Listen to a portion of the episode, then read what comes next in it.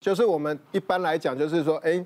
你在睡眠的周期转换的时候，其实有时候他就会不自主的，就会有一些不自主的动作出来。嗯，我之前有遇过一个六十岁的伯伯啊，他太太带过来的，然后伯伯一直说他不要看急诊，不要看急诊。他说我这个去门诊追踪就好。然后可是他老婆就是硬把他拉过来。嗯，他说为什么来看？他说哦，我怀疑我先生有长长脑瘤。嗯，哇，那你你怎么会觉得那么厉害？哇，就直接怀疑他有脑瘤。说因为他睡觉的时候都会不自主一直抽动。那我说，可是他没有什么其他神经学症状，一般脑瘤不会这样表现。反正他就一直跟我挥了很久。我说，那我们做检查嘛，神经学检查、一些理学检查也都正常。最后被他熬，他就说，可是我什么亲戚？他就说他的另外一个亲戚，呃，之前脑瘤就是这样子。嗯，我熬到后来，我说好，没关系，没关系，我们做个电脑断层看，其实也是正常。然后全部检查做完，他很满意之后，他才说：“医生，其实我有拍影片。”我就很讨厌这一种，我就看，我就看，看一看，看一看，他就是睡觉睡一睡，其实就稍微抽一下，抽一下。只是这一种东西，其实我们叫 myoclonic jerk，它其实有有的是小动作，就远端肌肉；有的是大动作，大动作就真的就会打到。那其实这种东西不是什么太大的致命的疾病，对，但是可能会造成枕边人。他会睡不安稳，因为大部分患者自己本身是没有感觉的，他都是老婆跟他说：“哎，你知不知道你昨天害我都睡不着？” 对，然后这个婆婆，我就跟她解释之后，我就说：“阿伯，那你有不舒服到需要吃药吗？”阿伯就说：“啊，不会啊，我都没感觉，是我老婆她一直逼我来。”结果他老婆这时候又突然开始抱怨。他说：“你不知道，你每每天抖那两三次，然后他老婆是不容易入睡的。他只要醒过来，就是两个小时才睡得着。他睡着之后又被抖醒，对，所以后来最后熬到最后，我就跟他说：好，没关系，我帮你开一些安眠药。那，你老婆如果到时候睡不着，再请他吃这个安眠药。请老婆吃安眠药，我以为没事的人要吃药。”因为他不容易睡觉啊，然后北北他根本就没感觉，好惨呐！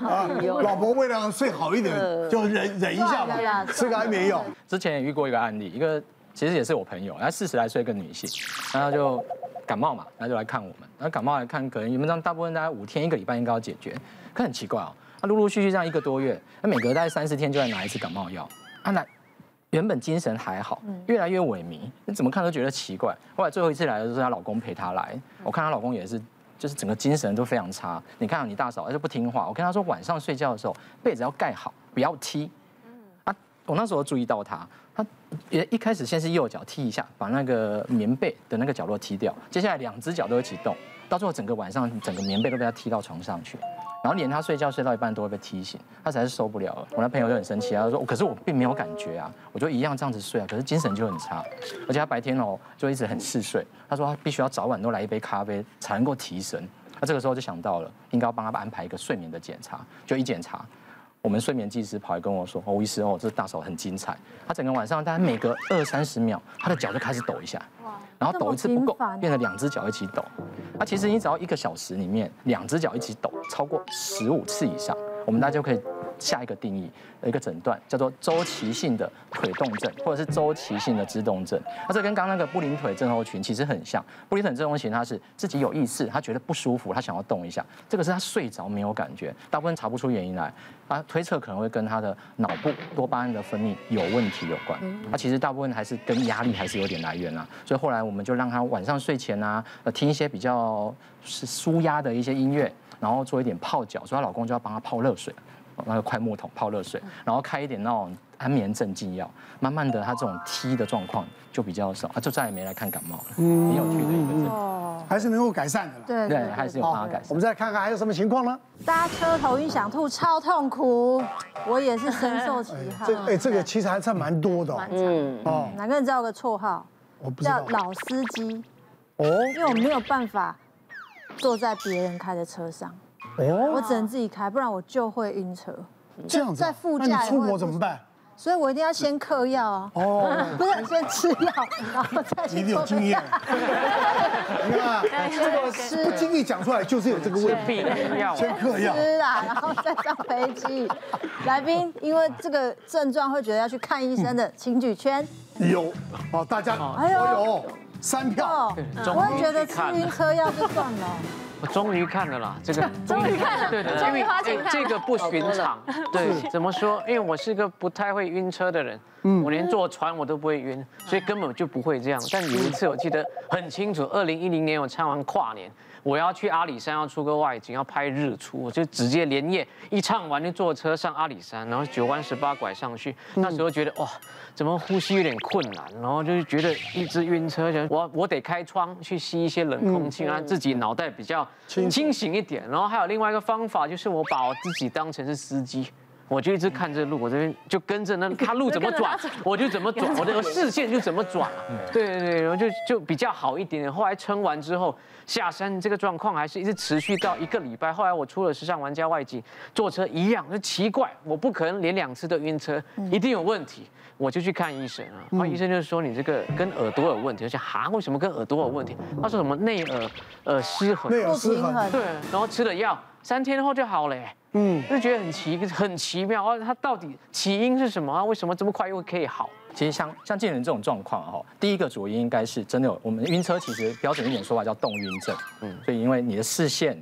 跟你的内耳的平衡系统它没有办法一致，不协调，必须要跟着驾驶，最好是跟着视线这样走，你会觉得比较舒服。另外一个，你上阿里山，山上比较高，那种气压的一些变化，容易造成什么？耳咽管的一个通气障碍，我们叫耳咽管的一个压力的失衡。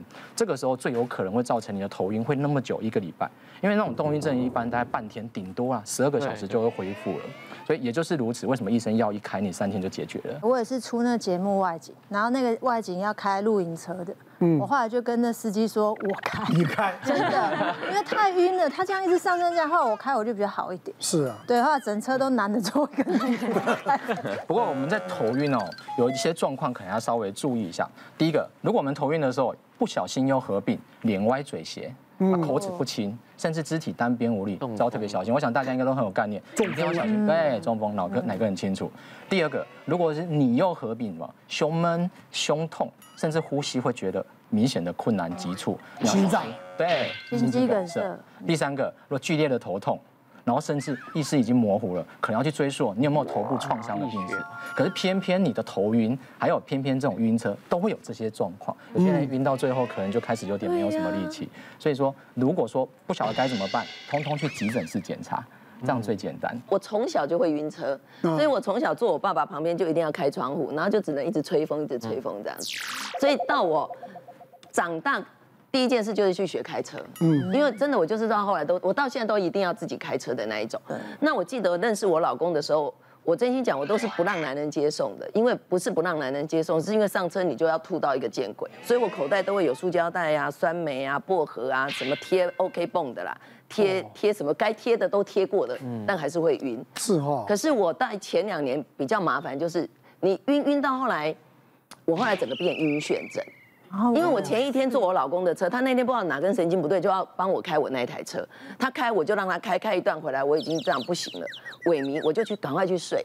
那睡到早上我就不行，我眼睛一张开天旋地转，我就觉得不对劲，那个晕跟我平常的晕不同。然后起来我连站都站不住，结果我就赶快去看耳鼻喉科，然后他就说只有姐你就是晕眩，你晕眩了。我就那一阵子我才知道原来我会晕眩，嗯，然后。没办法啊，你真的吃药，你躺真的扎扎实实躺三天，你就不能动。我都会先开始头痛、头胀，然后每次医生不是叫我们要观察吗？我每次开车就讲我要中风了吗？我现在有有麻痹，我现在有哪里不对劲了吗？可是头痛，我有嘴歪眼斜吗？可是也还没有，所以你要不要去看医生？还是不要去？但后来医生都会开止晕药嘛，然后会有什么放松什么血管什么的。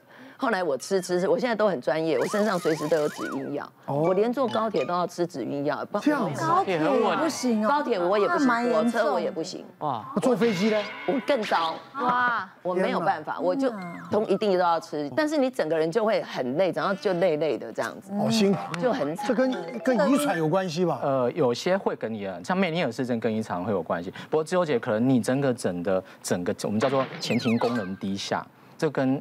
我这样讲有点不礼貌。真的吗？前庭功能跟可能慢慢的跟年纪有一点点对，不礼貌。有点不礼貌。我说他年纪比较大了。没有，就是就是就是。不要不要怪医生。回春的关系。没关系，医生你就说是跟年期。太敏感。因为前一阵子就有一个营养师，反正我我就说我要坐高铁，他说我就说我很晕，所以我要去买止晕药。他说你要不要试试？你补充一点维他命 E。哦。因为女生更年期吃点维他命 E，我因为我平常都不吃这些东西，我说真的吗？吃维他命 E 不会晕吗？我那天就跟他拼哦，因为我想试试看，我就买维他命 E，我就吞两颗，然后我就去坐高铁，哎，我发现我那天没有晕呢。嗯，所以有时候要听一听嘛，对，对不对？这吃这个这补充这个对身体没有影响，对，所以我可以接受我更年期了，没关系，医生我可以接受。别忘了订阅我们的 YouTube 频道，并按下小铃铛看我们最新的影片。如果想要收看更精彩的内容，记得选旁边的影片哦。